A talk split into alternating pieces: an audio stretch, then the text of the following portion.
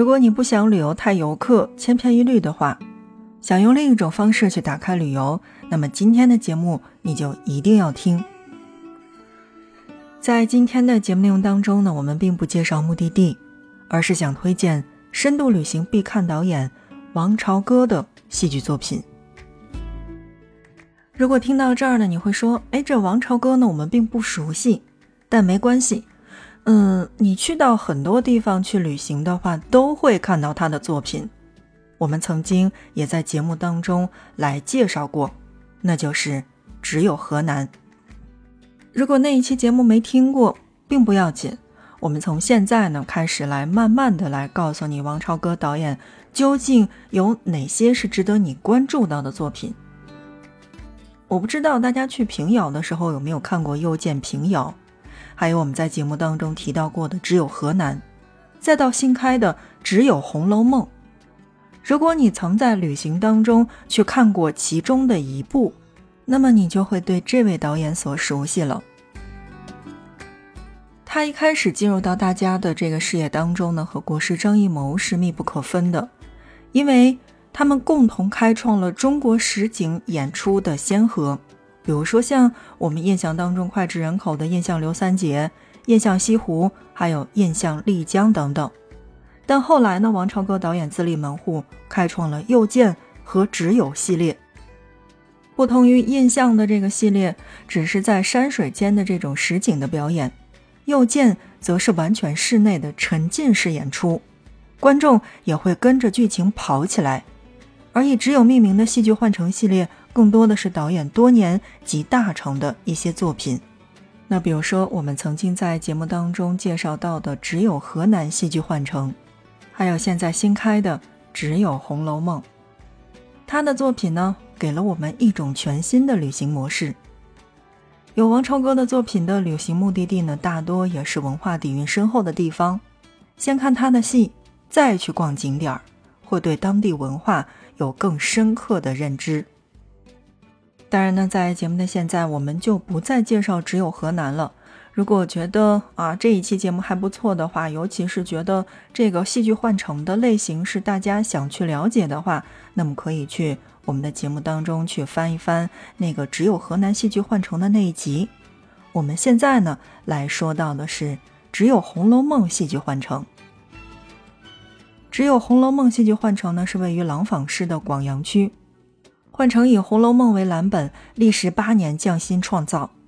身处幻城当中呢，像是走进了一座太虚幻境，你我皆是《红楼梦》中人。城内呢，一共有四个大型的这个室内的剧场，八个小型的内剧场，一百零八个室外剧场以及情景空间，剧目时长超过了十二小时，将近八百分钟。四大主剧。包括了读者剧场、有环吴剧场、真义甲剧场以及第三十五中学剧场。没看过《红楼梦》或者浅浅的了解过读者剧场，就会对《红楼梦》的理解很深。直接可以选择有环吴剧场，还原了曹雪芹笔下的太虚幻境。当然，如果你想去了解幕前以及幕后的那些事儿，就选择真义甲。而第三十五中学剧场呢，则是重返一九八七年的校园，沉浸式的去当一次学生。八个小剧场呢，是不同年代、不同地域下的一个场景。推荐我就不喜欢《红楼梦》，书不尽，筒子楼，张迎春和四水归堂。当然，一千个读者呢，便有一千个红楼，红楼一梦，终生难醒，万千悲喜。这座城却已让人再续前缘之梦。所以这一期节目呢，是不是给你的这个国庆旅行打好了一定的基础呢？当然呢，这儿有一些这个比较实用的小的信息哈，来告诉大家。那首先呢，是戏剧幻城里面是非常大的，那在一定程度上，大家一定要去了解它的节目单。那个时候不仅仅可以查看每个剧场的表演时间。还可以查看离你最近的剧场是哪个，然后去合理规划自己的游玩路线。那第二个呢，就是我们都知道哈，从疫情结束之后呢，很多很多时候我们大家都会选择去这个微信上去搜索小程序购票，所以这个时候就会非常的方便。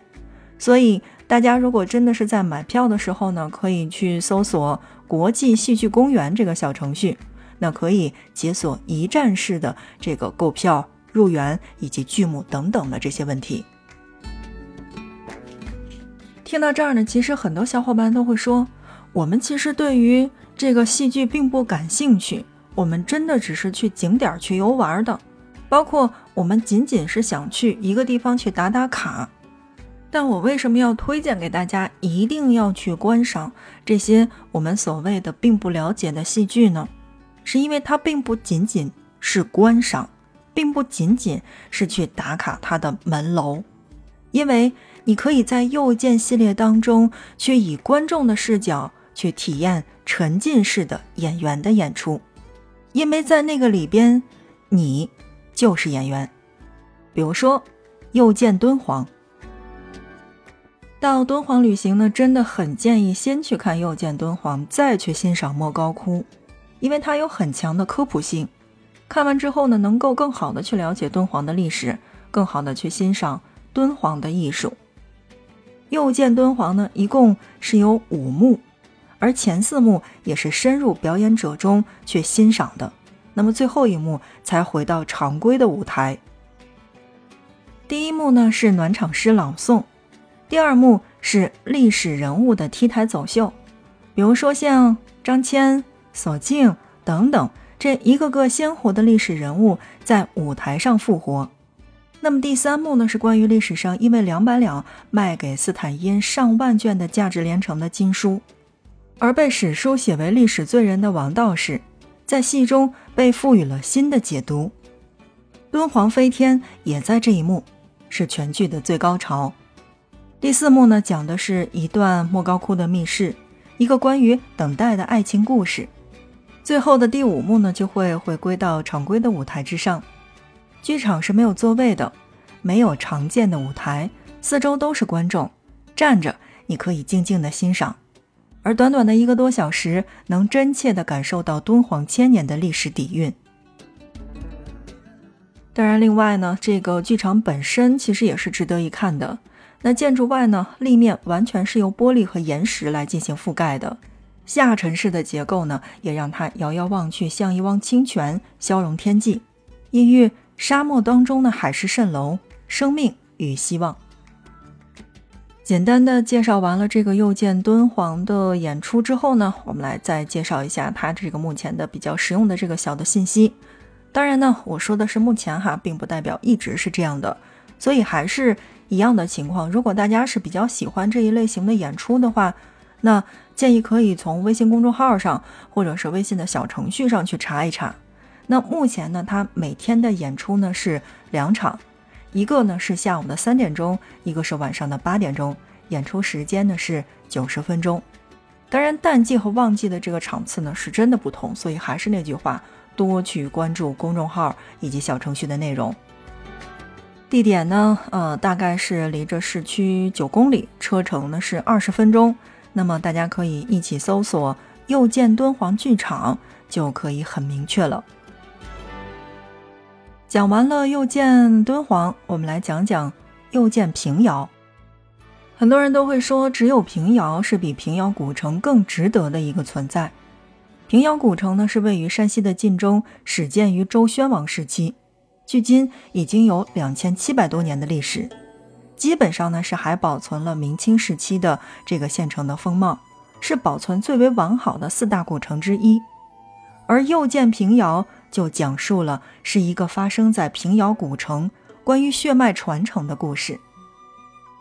又见平遥呢，一共有六幕，前五幕是一边走一边看，演员还和你一起互动，而最后一幕呢是回归到常规的舞台去进行观看的。在这里，每一位观众都会变成平遥古城的乡亲，会有一种在逛古时平遥城的这种穿越感。其中的比较重要的情节，你像这个选亲啊、镖师洗浴啊、灵魂归家、面绣等等这些，如果你深入其间去沉浸式的体验的话，真的会让你目不暇接。这就是我们刚才所说到的，有些时候呢，看似，呃，我们并不是很喜欢去看类似的戏剧类型的东西，我们并不能很清楚的明白这个舞台上面表演的究竟是什么，他想体验的是什么。但是像我们在旅行当中推荐到的这些剧呢，真的会有一种身临其境般的感受。比如说，就像我们现在所介绍到的《又见平遥》。如果是准备到这个山西平遥去旅行的话，那不妨可以去选择关注《又见平遥》的这么一场演出。那它的这个演出呢，是每天的两点和每天晚上的七点钟。当然，冬天呢是只有一场，周一是休息的，这个大家要注意一下。好，那看看时间呢，在节目的最后呢，我们介绍最后一个，同样呢也是又见系列。但我会觉得这个系列真的是很吸引我。如果我去到五台山的话，我一定会去看一看，因为它叫做《又见五台山》。《又见五台山》呢是国内首部佛教主题的大型情景剧，是一次绝对的佛系的观剧体验。风铃宫是专门为打造《又见五台山》打造的剧场，剧场被做成了七百三十米长的这个经卷。上面刻有《华严经》的经文，其中还有七个经折空间。当风经过的时候呢，悬挂的铜铃会发出清脆的声音，像是佛音在山谷回响。当我描述到前面的这一段的时候，你会不会觉得，就即便是不看演出，也想去剧场看一看呢？又见五台山的剧情呢，是通过住持去讲的一个个故事而展开的。